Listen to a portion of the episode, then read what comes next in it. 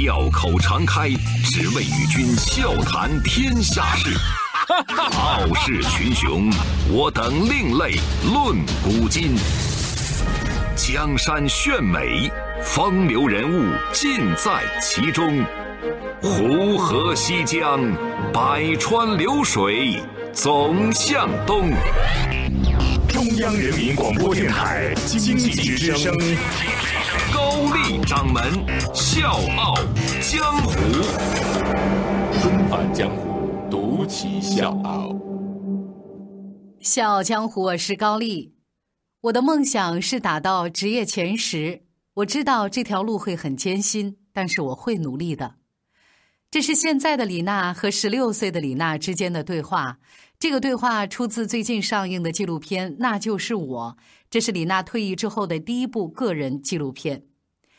从十四岁进入专业网球队，到拿到亚洲第一个女子网球大满贯单打冠军，从赛场上的英雄到回归普通人的生活，这一路走过来，李娜从来没有妥协过，她一直在按自己的方式活着。就是不依附于任何人，当然也不屈从于任何人。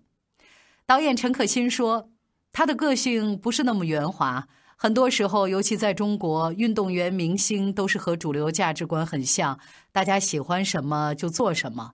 那么有一个人出来，他做自己，这就是一个很特别的东西。”现如今，李娜从球场走进生活，她说：“生活多艰辛呐！”不过艰辛归艰辛，可能其他人会在生活面前倒下，可是李娜不会。即便生活把他裹挟的寸步难行，他也会像雄狮一样怒吼着，让生活为他开路。纷繁江湖，独起笑傲，高丽掌门笑傲江湖，敬请收听。十四岁。他就应该是一个无忧无虑的年纪，有小朋友的陪伴，有爸妈的疼爱，不用为什么生活发愁，也没有什么压力这样的困扰。可是十四岁的李娜却跟这一切背道而驰。那个时候，李娜已经练了七年的网球，因为要训练比赛，所以童年的李娜一两个月也回不了一次家。有一次，李娜去深圳参加比赛。坐火车经过武汉的时候停了几分钟，就是那个短短的几分钟，她和爸爸见了一面。可是李娜不知道的是，那一次的见面竟然成了她和父亲的诀别。等她再一次见到父亲的时候，只剩下墙上的黑白遗像和冷冰冰的遗体。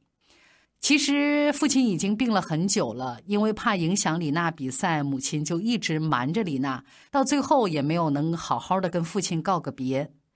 对于这件事情，李娜一直耿耿于怀，她痛心也很悔恨。为什么我不能早一点知道消息，哪怕到医院陪爸爸度过最后的时光？但仅仅是这样，她也没有机会做到，以至于多年以后，在《那就是我》这部纪录片里回忆起来。母亲还是会充满愧疚。她说：“我能体会到娜娜对我的那份怨恨，我感受得到。当时我在打比赛，我在深圳打比赛，嗯，然后我父亲去世的时候，我不知道。然后是我第二天坐火车回家的时候，就是我父亲最后一眼我都没见到。我在打比赛，然后他们就没跟我说。回去以后，是我就是我父亲的弟弟去。”火车站接了我嘛，然后他说：“哎，你先把早餐吃了，然后再回家。”我说：“我妈干嘛不来接我啊？”然后，嗯，回家以后看那花圈因为当时病重了以后，我妈想给我打电话让我回来，说：“嗯，不要影响她比赛。”父亲的离开对李娜的打击很大，突然之间她失去了依靠，就好像眼前的世界一下子天崩地裂。这个让年幼的李娜一夜之间就长大了。她明白，打那之后的日子就只能靠自己了。面对现实生活的残酷，李娜从小就独自承担起了家庭的重任。为了给父亲治病，家里欠了一大笔债。十四岁的李娜就开始背起家里的所有债务。我父亲是九九六年去世的嘛，然后我九七年打的全运会，然后九八年回来以后，那个时候回来，因为我的工资卡在母亲那边嘛。然后母亲就说：“哎，你去问一下你们队什么时候可以发奖金啊？然后可以就是把这些债务什么都可以还掉。包括到一直到现在，我对金钱没有什么概念。我说：哎呀，不急，反正对你的没有发，你就等着呗。但母亲就觉得一直拖欠不好，差不多那一个月，每天天天就问我。其实那个时候，我觉得我唯一的想法就是，嗯，希望可以帮母亲还掉债务，然后让她过上。”好一点的生活。李娜心里特别清楚，打比赛是他唯一的选择，只有好好比赛才能撑起这个家。从那个时候开始，李娜的世界一下子就变了颜色，不是变明亮了，而是变成了灰色。她每天都会告自己：“你要努力，你要努力，你必须照顾好家，必须照顾好妈妈，你要完成爸爸的遗愿。”因为爸爸生前就是一名羽毛球运动员，一直没能拿上冠军，所以在爸爸的心里始终会有这样的一个遗憾。为了弥补缺憾，爸爸把希望寄托在了李娜身上。在父亲去世的第二年，李娜就获得了全国网球总决赛的冠军，之后被耐克公司选中到美国进行训练。在两千年的塔什干公开赛上。只有十八岁的李娜和队友李婷一起拿下了女双的冠军，这也是中国球员第一次在巡回赛上获得冠军。在二零零一年的世界大学生运动会上，李娜一举拿下女单、女双以及混双三项冠军，成了最耀眼的新星。而最让我们中国人骄傲的是，二零一一年的法网。面对卫冕冠军斯齐亚沃尼，李娜夺得了亚洲第一座大满贯单打冠军。之后，她在澳网上拿到了自己的第二个大满贯冠军，这也是澳网百年历史上亚洲选手第一个单打冠军。李娜的世界排名上升到了第二，也是第一位世界排名进前十的中国球员。二零一九年七月，李娜正式入选国际网球名人堂，成为亚洲网坛第一个享受这项荣誉的球员。可是这一切，父亲都看不到了。如果他还在，该多好！他一定会为李娜、为这样的女儿感到骄傲和自豪。所以李娜说：“我不愿意回忆父亲去世的那段时光，太难了。确实，那段时间对于李娜来说太痛了。”但也就是因为那段时光激发了他的潜力，让他一跃而起，所向披靡。人生就是这样起起伏伏、跌跌撞撞，有高潮就必然会有低谷。就在李娜进入职业高峰期的时候，她却突然做出了一个重要决定。我是叶檀，向你推荐有性格的节目《笑傲江湖》，请在微信公众搜索“经济之声笑傲江湖”，记得点赞哦。李娜突然宣布退役，压力、情绪和身体状况多方面的因素让她选择离开。她要去读书，而陪她一起去的是当时的男朋友，现在的老公江山。二零零四年，也是在江山的鼓励下，李娜重返网坛，在广州国际女子网球公开赛上，成了第一个获得 WTA 冠军的中国人。而那个时候，李娜其实身上已经带伤了，而且她很长一段时间都受到这个伤病的困扰，尤其膝盖的伤非常严重。那她在德国也进行了第三次的手术。当时江山全程陪护，不但是在身边照顾着，还变身大厨，为李娜做各种各样她喜欢吃的饭菜，还时不时的当李娜的出气筒啊。李娜脾气比较大，所有的情绪他都得接得住。就连李娜的主治医师都说，那江山啊，必须是一个好人啊，爷们儿啊，他是一个特别冷静的人，他能给李娜安全感，这一点很重要。江山也是运动员出身，所以他特别清楚李娜承受的压力有多大。他很心疼她，所以他包容她，也就最懂得李娜。在赛场上，他也经常是那个被李娜骂的人。二零零八北京奥运会之后，网管中心宣布允许运动员单飞。李娜心里其实一直有一个愿望，就是想去看一看职业网球的世界。所以在本来可以退役的年龄，李娜选择脱离国家队单飞。要知道，这个决定是非常冒险的，就是弄不好她一无所有。二十六岁了，她已经啊没有资本从头再来了。但是李娜没有退缩，她知道就算一无所有，她的身边还有江山。离开国家队单飞之后，李娜团队每个礼拜的开销就达到了五万人民币啊！一周没有来自国家的资金支持，只靠比赛奖金是很难维持巨大的开销的，所以他们不得不在国外寻找便宜的住处和训练场地。就算这样，江山和李娜也从来没有放弃，他们一直在坚持，一直到李娜迎来了人生的那两次大满贯。在这个期间，李娜曾经有很长一段时间被媒体误会，说她处理不好和球迷的关系，也不会处和媒体的关系。她也被指责说缺乏职业素养，对中国球迷冷漠等等诸如此类。李娜自己也曾经回忆，最糟糕的时候是自己半年都没怎么赢过球。即便这样，江山还是默默地陪着她。在她最灰暗的时刻，江山就像一束光。照耀着李娜，温暖着李娜，为她抵挡所有的那些恶意，所有的流言蜚语。其实这一切，李娜都看在眼里，记在心里。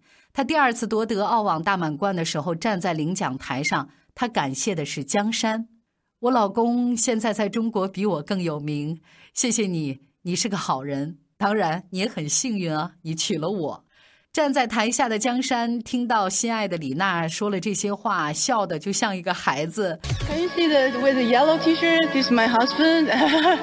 Doesn't matter you are fat or skinny, handsome or ugly. Uh, I always follow you, always love you. 李娜的委屈，江山懂得；李娜的骄傲，江山会珍惜。这么多年以来，江山才是李娜最忠实的粉丝。回到日常生活里，这两个人呢又是一对欢喜夫妻。跟朋友们聚餐的时候，李娜和江山回忆起当年江山求婚的时候那个场景。李娜开玩笑说：“他一分钱都没花，是周哥啊，他们的一个朋友买的花，而且我还花粉过敏，他还不如把买花的钱直接打给我呢。”饭桌上大家哈哈一笑，显然这两个人是一种年轻情侣的这种快乐劲儿。李娜也曾经说过。江山是我生命中不可或缺的人。现在我们再看，可以肯定的是，没有曾经的江山，就没有现在的李娜。李娜和江山本就是一体的。再见已经是五年以后了。李娜从球员蜕变成了母亲。最近几年，李娜几乎淡出了公众的视线，专心在家陪孩子。她的皮肤不再是那种黑黑的样子了，眼神呢也不再像原来那么犀利了。谈到对儿女的教育，她的眼睛里多了太多的温柔。他说：“嗯，他们可以有自己的选择，但必须要坚持，不可以今天觉得这个好玩就玩两天，然后就明天换另外一个，这样是绝对不可以的。”这是李娜对孩子们的要求，也是对自己的要求。她已经退役五年了，但是还在坚持每天十公里的跑步。做了妈妈以后，很多事情就是要给孩子做一个榜样，所以李娜的坚持也是这个原因。她和江山也经常带孩子们回武汉老家，为的是让孩子们了解爸爸妈妈生长的环境，让他们对父母小时候接触的人和事情多一些了解。孩子在李娜的心里，这个位置是不可替代的。早年，她因为害怕影响声誉，拒绝在比赛之前打针。退役之后，他创办了李娜网球学院，为下一代中国网球明星提供奖学金，帮助更多的孩子接触职业网球。李娜加入了一个儿童乐意会公益组织 Right to Play，啊，帮助生活贫困的儿童通过体育的力量战胜挑战。他说：“每个孩子都应该有权利享受自己喜爱的运动，不管他们来自哪儿，不管他们有什么样的天赋。”李娜很反对那种形式主义，她注重亲力亲为，不浮夸，不张扬。她从来不鼓吹自己的慈善事业。她说：“我还是要先养活自己嘛，看看每年的奖金情况，再看看能拿出多少钱去帮别人。我有我的团队要养活，我没有那么伟大，养不活自己还去养活其他的小朋友。”他也曾经说自己打网球是为了钱，从来没有提过慈善。但这就是李娜，她把二零一零年马德里赛的五十万奖金捐献给了武汉市儿童福利院，把2011年法网的60万奖金捐给了敬老院，把球拍拍卖之后所得的20万捐给贫困大病患家庭。李娜说：“即使你是友善的，还是有人会说你自私，你动机不良。不管怎么样，你还是要友善。当你功成名就，你就会有虚假的朋友和真实的敌人。不管怎样，你还是要成功。”你今天做的善事，人们往往明天就会忘记。但不管怎样，你还是要做善事。这就是李娜在心里一直坚定的信仰，所以她真正活成了自己，而不是别人想要的样子。小江湖，我是高丽。明天见。如果骄傲没被现实大海冷冷拍下，又怎会懂得要多努力才走得到远方？如果梦想不曾坠落悬崖，千钧一发，又怎会晓得执着的人拥有隐形翅膀？把眼泪种在心上。会开出勇敢的花，可以在疲惫的时光，闭上眼睛闻到一种芬芳，就像好好睡了一夜，直到天亮，又能边走着边哼着歌，用轻快的步伐。沮丧时总会明显感到孤独，多渴望懂得的人，给。些温暖，借个肩膀，很高兴一路上我们的默契那么长。穿过风，又绕了弯，心还连着，像往常一样。最初的梦想紧握在手上，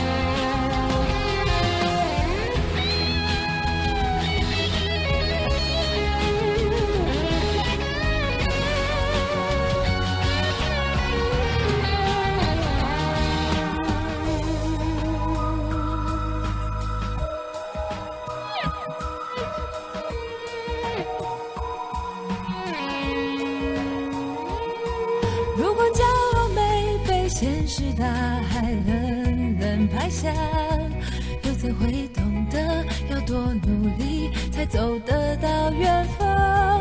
如果梦想不曾坠落悬崖，千钧一发，又怎会晓得执着的人拥有隐形翅膀？把眼泪种在心上。会开出勇敢的花，可以在疲惫的时光，闭上眼睛闻到一种芬芳，就像好好睡了一夜，直到天亮，又能边走着边哼着歌，用轻快的步伐。沮丧时总会明显感到孤独的重量，多渴望懂。一些温暖，借个肩膀，很高兴一路上我们的默契那么长。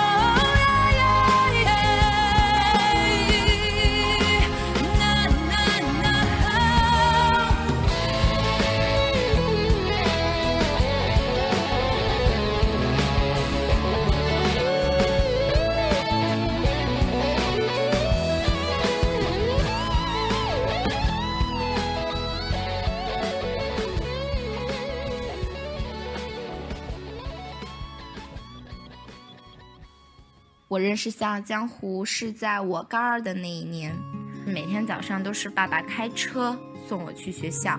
一次偶然的机会，我就调了频道，听到了《笑傲江湖》，觉得《笑傲江湖》里面的内容特别好，声音嗯特别好听，于是就很喜欢这个节目。